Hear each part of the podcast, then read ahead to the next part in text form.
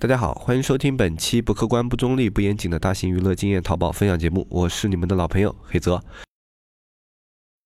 一片叶子可以遮目蔽日，一番良言可以醍醐灌顶。我们在前方披荆斩棘，希望后来者一帆风顺，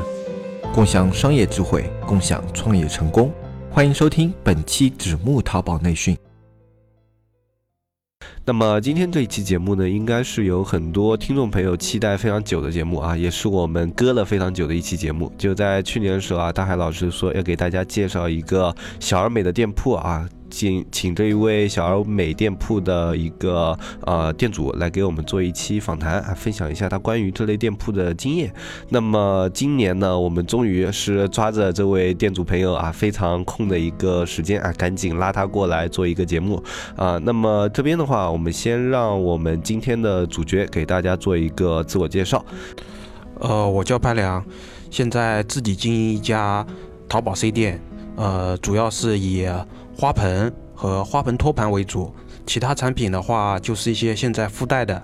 呃，之前做了一家天猫店，呃，当然现在也在做，呃，年销售额也一千多万。呃，发现呃自己还有很多空余时间，所以说经营了这家店铺，然后都是自己生产，然后自己做一个小工作室。那我们潘良呢？他是经营的是花盆的一个生意啊。那跟我的装饰画其实比较像，是一个比较小众的类目。那么花盆比我的装饰画应该要稍微大众一点啊，一般的需求量也会比我的装饰画稍微更加频繁一点。呃，那么潘良是怎么想到去做就是像花盆这样的一个淘宝店的生意的？呃，我自己是学陶瓷的，呃，自己毕业于中国青瓷学院，呃，做的东西和花盆很类似。但是，呃，近两年我发现做水泥花盆的人特别多，而且，呃，我们这边的话有很多厂家在做这个东西。但我发现之后，呃，觉得可以去做这个东西，然后，呃，觉得也是符合很符合自己的专业。然后他们做的都是以氧化镁水泥为主，我觉得可以优化，所以说自己尝试去做一下。嗯，那潘良是怎么想到就去开一个淘宝店啊？因为这边的话，这种专业出来一般很少有自己去开店这样的一个想法吧？呃，我之前是自己一直在做天猫店，嗯，自己也在做美工这一块，美工设计这一块。然后很多花盆厂的厂家找到我，让我帮他们设计店铺、装修店铺。然后我帮他们做了之后，发现他们的店铺，呃，都没有什么运营能力，也能做起来。结果我自己毕竟也做了电商，然后自己也会美工，也会动手做，何不自己去开一个店，自己生产，自己卖，自己做？哦。那其实这样的话，就跟很多一些自己尝试去做淘宝店的听众朋友是非常像的，就啊觉得有一个机会，然后就把这个机会给抓住了。呃，不过这边的话就是，呃，你之前在做淘宝之前，包括现在，你对于像运营知识啊这方面，啊，你有没有什么特别多了解？因为我之前的话有跟大海老师大致的聊过嘛，然后大海老师说你的店铺是完全不开直通车，然后也没有任何那种大的花费投入的一家店铺，这个。具体的情况我还是非常想了解的，因为我是一个像运营技术为主的一个啊出身的一个淘宝店主嘛。那对于这种不用开直通车也不用做搜索的这种啊一个店铺，我还是非常感兴趣的。这边能不能稍微简单的给我们介绍一下你当初开这家店的一个啊历程，就怎么把它做起来的？对，我的投呃，我开淘宝的那个投入不是很大，呃，相当于运营成本很低。我自己是做设计，做设计这一块，然后完全是靠图片，呃，自己直通车几乎是零开，基本不开，然后也不刷单，都是，呃，怎么说呢？就是看靠产品来吸引顾客，每天的访客，呃，也不是太多，但是转化率很高。呃，那这样的一个店铺它能够做起来，那一定有这样店铺它比较特别的一个地方。那潘良自己是觉得在哪一块地方自己的店铺相对于啊同行或者说其他类目的一些淘宝店，它是特别有优势的，或者说自身在哪方面的能力上啊是给自己特别大的一个帮助的。呃，我们这个类目花盆虽然是类目比较大，但是我做的产品是。大类目里里面的细分一个小类目，我做的是水泥花盆，所以说呃竞争不是很激烈，不像一些大类目，比方说服装啊、鞋包啊这些东西。所以说我这个做上去之后，把那个图片优化好，然后产品有一定的看点，自然就很多人来买，然后回头了呃来我这里购买过的顾客很多都会回回头买第二次。那那想必就是潘良对自己的产品质量也是非常看重的，所以才会有这种回头客的存在啊。因为像花盆这种类目的话，我觉得像这种产品的品质如果不好，就很难产生复购。比如说比较易碎啊，或者说拿到的实物啊，跟自己在淘宝店上看到的这种效果不太符合，那就很难产生回购。那么这边的话，潘良就是对于花盆有没有就在研发产品啊，因为是自己做嘛，那么在研发产品啊这些方面有没有什么心得体会啊，或者说？在做淘宝店的一个过程中，有没有什么特别有意思的一些心路历程可以跟我们分享一下？呃，对我对自己的产品质量是很有信心的。我甚至在网上标注的是，呃，终身质保，只要你后面出现问题，随时都可以来跟我换货，我都可以帮你。呃，只要你坏了，如果有破损、有开裂，我都可以免费给你换新，甚至连运费都是我来承担。产品呢，我选这个产品主要是因为，呃，我参考了同行所有的产品，做了一下对比，然后把产品做了改进。这些产品我现在做的产品，以前网上都是有的，但是我把它优化了，把优点集中在我这个产品上，然后做了自己的开发，呃，然后我还申请了专利证书，啊，一些外观专利和实用性专利，嗯。比方说，原来的托盘，水泥花盆的托盘就是一个很普通的平板托盘，放在那里，呃，家里打扫卫生又不方便，植物想晒太阳又太重又搬不动，所以说我在下面加了轮子，轮子还可以带刹车，呃，做了这个改进之后，发现浇水之后，然后花盆里面的水，特别是天气冷的时候，里面水不能蒸发，如果但是植物里面的泥巴已经干掉了，又二次浇水又能溢出。呃，特别是搞在木地板上，木地板可能会泡开，呃，影响那个地板，啊，所以说我后面又加了一个那个排水排水功能。现在网上到现在，呃，排水功能的水泥花盆托盘几乎是没有的，所以说我这个产品在网上现在销售，呃，只要淘宝淘宝上有人呃打上这个关键词，啊，水泥花盆可移动。排水基本上都能看到我这个产品，所以说我这个产品，啊，现在都是不开直通车，然后就是靠自然搜索进来，然后顾客下单。哦，那这样看来的话，其实潘良可以说是一个非常非常非常能干的人，他让我比较的钦佩，因为可以做出很多的专利，并且自己对产品做出改进。呃，那我一直是觉得能够对产品进行改进的人才是非常厉害的。呃，包括我相信市场上对于这样的一个人才需求量也是特别大的。那么是什么样的一个环境会驱使你去做一个这样的一个小而美的一个淘宝店，而不？是去往一些其他的方向去发展呢？是啊，比如说是生活环境啊，或者说自己的选择，或者说自己的性格啊，是哪方面的原因去啊，最后诱导了你去开淘宝这样的一个选择？呃，一方面是兴趣啊，我是很喜欢动手做一些东西呃。第二方面嘛，是因为我做天猫店，天猫店我主要负责设计产品和开发。呃，其他东西不需要我来去打理，所以说很多空余时间来做其他东西。做了之后才发现这个东西网上需求还不错，然后呃每这个利润也不错。产品的话，我的客单价是比较高的，设定的针对的人群都是中高端人群。中高端的人群，他们购物的购物之后对你的产品评价都是比较好的，就是我的产品，我的店铺的质量评分都比较高的。因为我是那个毕业于青瓷学院嘛，中国青瓷学院嘛，然后做这些东西，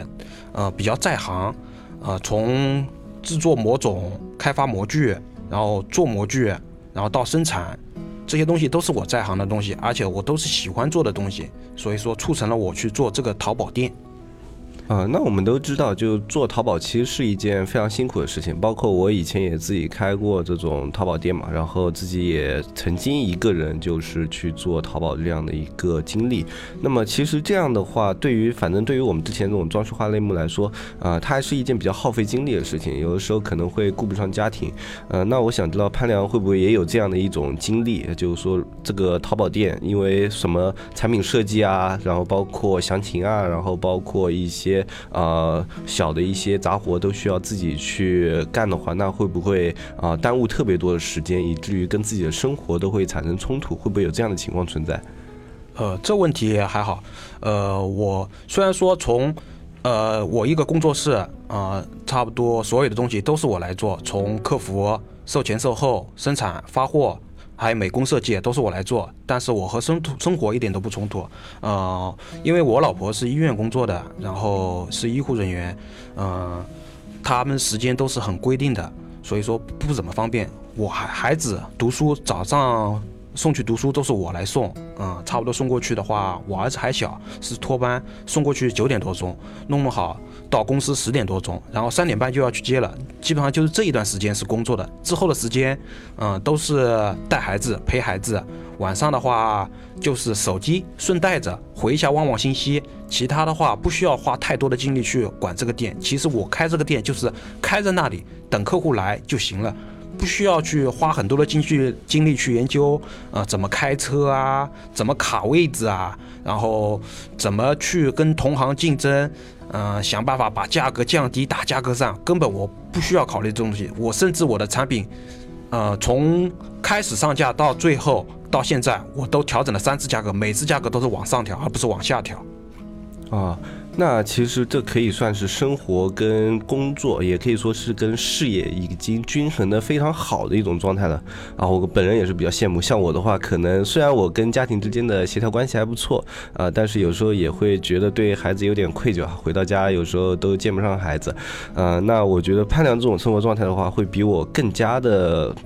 合适一点，应该说更加的平衡一点。呃，不过我接下来可能会问一个有一点敏感的问题啊，就我相信也是很多听众朋友特别感兴趣的一个问题，就是说在这样的一种平衡模式下，你去运营这家淘宝店，它的一个利润大概是怎么样的一个表现？呃，我的产品客单价很高，呃，消呃需求的人也说实话。不是很多，但是也是蛮多的。我的每个月现在每个人一一月一个人干的话，也有三五万的利润，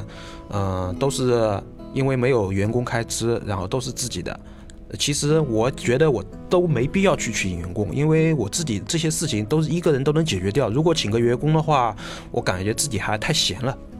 呃，一个人可以用比较少的一天的工作时间去完成工作，然后可以兼顾到家庭，而且三到五万，像我们这边的一个生活环境的话，也可以说是一个呃。至少是中上水平的一个收入水平了，就非常非常不错了，就比一般的上班他的一个收入已经要高出啊非常多了，可以说是正常工作翻了好几倍，呃，那么这样的一种生活状态的话，呃，可以说是很多人向往的一个生活状态。那么去运营这样一家的店铺，它的一个基础的维护费用会怎么样？就虽然它的利润很高嘛，你就说之前说客单很高，那么它会不会在其他方面会产生特别高的一个支出？有没有？有这样的情况存在，这倒还好。我店铺投入成本不是很高，呃，因为开起初的时候我是把这个当做一个呃副业来做，没想过投入太多东西。到现在的话，几乎已经当成一个正儿八经的职业来做的话，也没什么投入成本。我的材料都是阿里巴巴上订购的，然后网上下单，直接给我发过来。说实话，每次进货的话也就万把来块钱左右，嗯，这万把来块钱的材料发卖出去之后，也差不多有好几万，根本不需要投入什么其他的费用。产品的话，啊，最高的话每天四五十单，我一个人也忙得过来，甚至都是当天生产当天发货，而且客户的话评分都很高，也不会影响产品质量。因为我的东西，呃，都是模具做出来，模具都是自己做的，其实也没什么投入。如果按照其他说，因为有些朋友来我店铺里面看，来我店铺来参观，来我工作室看的话，就说，哎，你这个模具是不是很高啊？啊，费用很高啊。别人开一套模具，差不多一套模具，像花盆模具好几千上万的。其实我的根本不需要，我的是材料啊，我的是硅胶模具，然后网上买过来自己做，模种都是自己做，都是自己雕好。我大学毕业之后也做了几年雕塑，所以说做做雕这些东西都是轻而易举的事情，所以说我投入成本不是很高。加上我后期运营店铺，我根本不需要开什么直通车，所以说这个费用，呃也不高，根本不像我之前做的天猫店，一年做个一千多万，差不多两百万的直通车费用。我这个店铺根本不需要，到现在几乎，呃难得的话，也就旺季的时候开过一两次，也就。到现在开了店铺一年半，顶多烧了千把来块钱直通费、直特送费用，其他根本就没有开支，更不用去考虑刷单这些东西的。那平时像潘良自己在运营店铺的时候，在店铺里面投入最多的时间是在哪一块？比如说像产品，然后设计这方面投入最多的工作会花在哪一块上面？投入最多的就是花花在那个开发上面，然后参。就是趁自己空的时候，网上看一下同行的东西，然后让他把他们的东西做进行改进，然后自己做一个样品出来，觉得可以做，我就上架。啊，当然上架之前，我都是不管它好卖不好卖，我花个千把来块钱左右，这个投入不高的，然后去把专利注册掉。嗯，然后后期如果起来的话，我就会加大生产，然后把模具做好，做啊一个款式多做几个模具。这个生产，我这个东西生产很快，嗯，刚刚都说了，就当天生产，当天都可以发货。那之前潘亮也说过，自己以前还运营过一家天猫店铺，那这个天猫店铺你现在还有在做吗？呃，天猫店铺还在做，嗯，是跟我几个合伙人在一起做，也是发小，嗯，因为那边的话发货不需要我来管，然后运营也不用我管，我只负责产品开发。我们做的是家纺嘛，就是设计花型。然后选一些材质，设计好之后，然后，嗯，只要我设计好之后，然后给厂家把它样品做出来，然后负责拍照，给我确定之后，嗯，然后就可以上架销售了。其实我根本不需要管理什么事情，天猫的话也占不了我多少时间，所以说有足够的时间来做我自己的店铺和自己的工作室。我相信听到这的话，有很多的一些听众朋友可能有一些蠢蠢欲动，就也想要去做一个类似于像这样的一种模式的淘宝店铺，就人可以比较轻松的兼顾事业和家庭这两方面。那么潘良作为一个过来人的话，会不会有什么建议？比如说像在啊产品的选择，或者说自己精力的一个投入方面，有没有一些好的建议可以可以给我们这些想要尝试一下的听众朋友们？嗯，建议的话就是，如果你要做这个东西，呃，最好把这个产品跟同行稍微看一下，对比一下，然后你把需要觉得自己需要把它改进的地方，把它做一做一次改进，改进之后，呃，觉得可以的话，你最好先把这个专利证书给申请下来，呃，不管有用没有没有用，呃，这个至少。你能做一个一定量的保护来起来啊，万一你以后可以做了这个东西比较畅销了啊，如果没有一定的保护，同行去盗版你这个东西是很容易的。那专利这一块的话，我相信很多新手的淘宝卖家肯定是很少去接触的。呃，像专利这方面的话，其实呃我们这边的话也有去接触过。那么呃，潘良一般申请专利的一个流程是怎么样的？可以简单介绍一下吗？因为这一方面你接触的会比我更多一些嘛。呃，申请专利的话，就是你，呃，先把那个，其实，呃，先把产品样品做出来，然后觉得可以的话，你把那个，呃，线稿，黑白线稿画出来，找一些中介，呃，我这边的话就是找北京的中介，然后东西给他们。他们会专门派一个专利型的那个老师来辅导你，他是会告诉你哪些需要改进，哪些呃需要重新呃那个画图需要优化，然后都会告诉你。然后他会做好之后，他会给你一个样本给你看一下，是不是跟你呃想做的东西一样。然后确定之后，然后你把东西给他，他需要需要什么东西，他会告诉你，然后给他，然后申请。啊，费用的话不高，只有一千多块钱。然后申请下来的话，基本上是六个月左右就能下来。呃，那聊了这么多，我相信听众朋友对你的店铺和产品可能都比较感兴趣。那这边的话，方不方便透露一下，就是你店铺就怎么样去进入你店铺，稍微看一下啊？当然，这里也希望那个各位听众朋友们就是比较理性的观看啊，不要一下子涌入太多流量，可能会对数据造成一些影响。呃，我的店铺名叫颜值原创品牌工作室，颜是颜色的颜，值是植物的植，原颜值原创品牌工作室。呃，现在的话，呃，产品我们这个行业是从按去年的形式来话，是从三月底到呃十二月底是产品的呃比较热的时候。现在的话，现在销量不是太高，但是从三月底，从最近的数据来看的话，已经慢慢起，呃，慢慢起来了。啊，后期的话，可能是每天都是比较稳定的数据，嗯，销售额也每天都比较稳定。前期的话，只要把产品你在。淡季的时候，我自己也因为这个东西生产起来也不是很困难，我都是自己的做的，然后都现在自己工作室备了一些库存，等旺季的时候，每天，嗯，只要在拿在货架上拿到货，拿到货发发货就可以了，所以说根本不需要花多太多时间。我甚至有时候有，嗯，上午十点钟到工作室，然后吃个午饭，啊，稍微睡个午觉，十二点半左右的时候再起来发个货，到晚上三点钟。就可以结束了，然后三点半去接孩子放学。那这边的话，其实刚刚潘亮提到一个库存的问题，库存这个问题确实是一个非常严重的问题。像我们之前在做滴答客的时候，有一个滴答客的合伙人，他好像压了库存，压了六十万的一个包啊。那其实像潘亮这种就现货现做现发这种模式的话，就不会存在像库存这样的一个压力啊。其实是很多听众朋友们，如果你的商品合适的话，是可以考虑的一种模式啊。我相信这种模式对于各种成本上的一个。压缩来说是非常有好处的。那这边的话，我们自己也是这种模式，然后派量这边也是这种模式。我相信啊，派量也是深有体会。如果自己的这种货需要积压库存的话，那么成本控制包括投入可能就不止这么一点了。对。因为前一段时间，这段时间的话，从正月到现在是比较淡的。我甚至能花一天时间能做两三万的库存，两三花两三天时间的话，可以甚至如果两个人帮帮忙的话，可以做十来万的库存放在那里。然后后期的话，几乎一个月时间不需要愁的。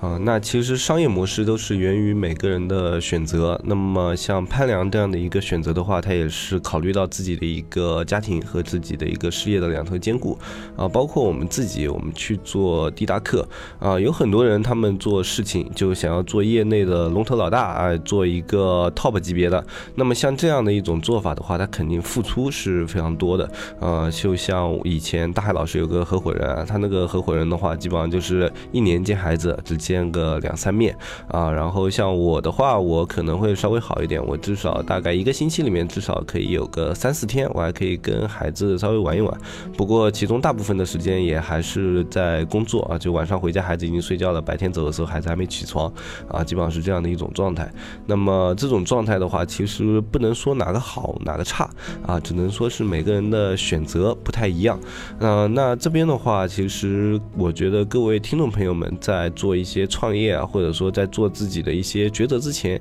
也要考虑一下类似于像这样的一个问题啊，就是说你想要做的是什么样的一个事业，你想要做的是什么样的一个方向啊？那么这边的话，我相信潘今天潘良给大家分享的这么一系列的经验啊，可以让大家看到一种新的不一样的模式，就可以同时兼顾你的家庭和呃一个一份不错的事业啊，但是呃两头。啊，你都可以抓住一点。那啊，非常感谢今天潘良能够来我们直木见闻做客啊，给我们分享一个非常独特的一个淘宝的运营经验啊。也希望今天这样的一期节目可以给一些听众朋友们一些启发啊。那么在节目的最后啊，我们让潘良再给大家说一些啊自己在从业淘宝这么多年的话一些。呃，心得吧，就跟我们的听众朋友们分享一些自己觉得非常实用的心得。呃，如果你要考虑做淘宝这一呃做淘宝，然后自己开店的话，我建议的话，如果你不想投入太多，嗯、也没有能力去投入太多的话，建议不要去直接去盲目囤货进货，呃，这样的话很死板的卖货，因为这些时候如果你进得到货，就说明网上也有，网上同质化的产品太多，到最后就是价格战，到最后的话就是可能就是血本无归。如果你要考虑做淘宝，嗯，就就选一个自己感兴趣的行业，然后最好是自己做开发，能做自己能生产的东西。靠光进货卖货的话，这个店铺做的不长久，除非你的货源给你特特别低的进货价，这样的话你才可以跟同类的产品进个呃进行比拼，不然的话很难做下去。啊，好了，那么我们今天这一期的访谈节目啊，就跟大家聊到这里就差不多了。那么今天这期节目的话，如果大家有兴趣啊，可以在我们节目下方进行留言啊，可以对这样的一种小而美的店铺模式进行更多的一个探讨啊。如果大家比较感兴趣的话，也可以去潘良的店铺去看一下。当然，有那些你比较喜欢的产品啊什么的，当然可以下单去支持我们的潘良的啊生意。好。那么今天来录节目的时候，发现潘良好像也感冒了，鼻音非常的重，然后我的鼻音也非常的重，那就辛苦听这一期节目的听众朋友稍微克服一下，我这个感冒是真的还没有好啊，那可能最近这个季节也有关系，感冒的发病率也非常的高，大家在平时生活的时候一定要注意身体。那今天这一期节目的话，就跟大家说到这里，我是黑泽，我们下期再见，拜拜拜拜拜拜。拜拜。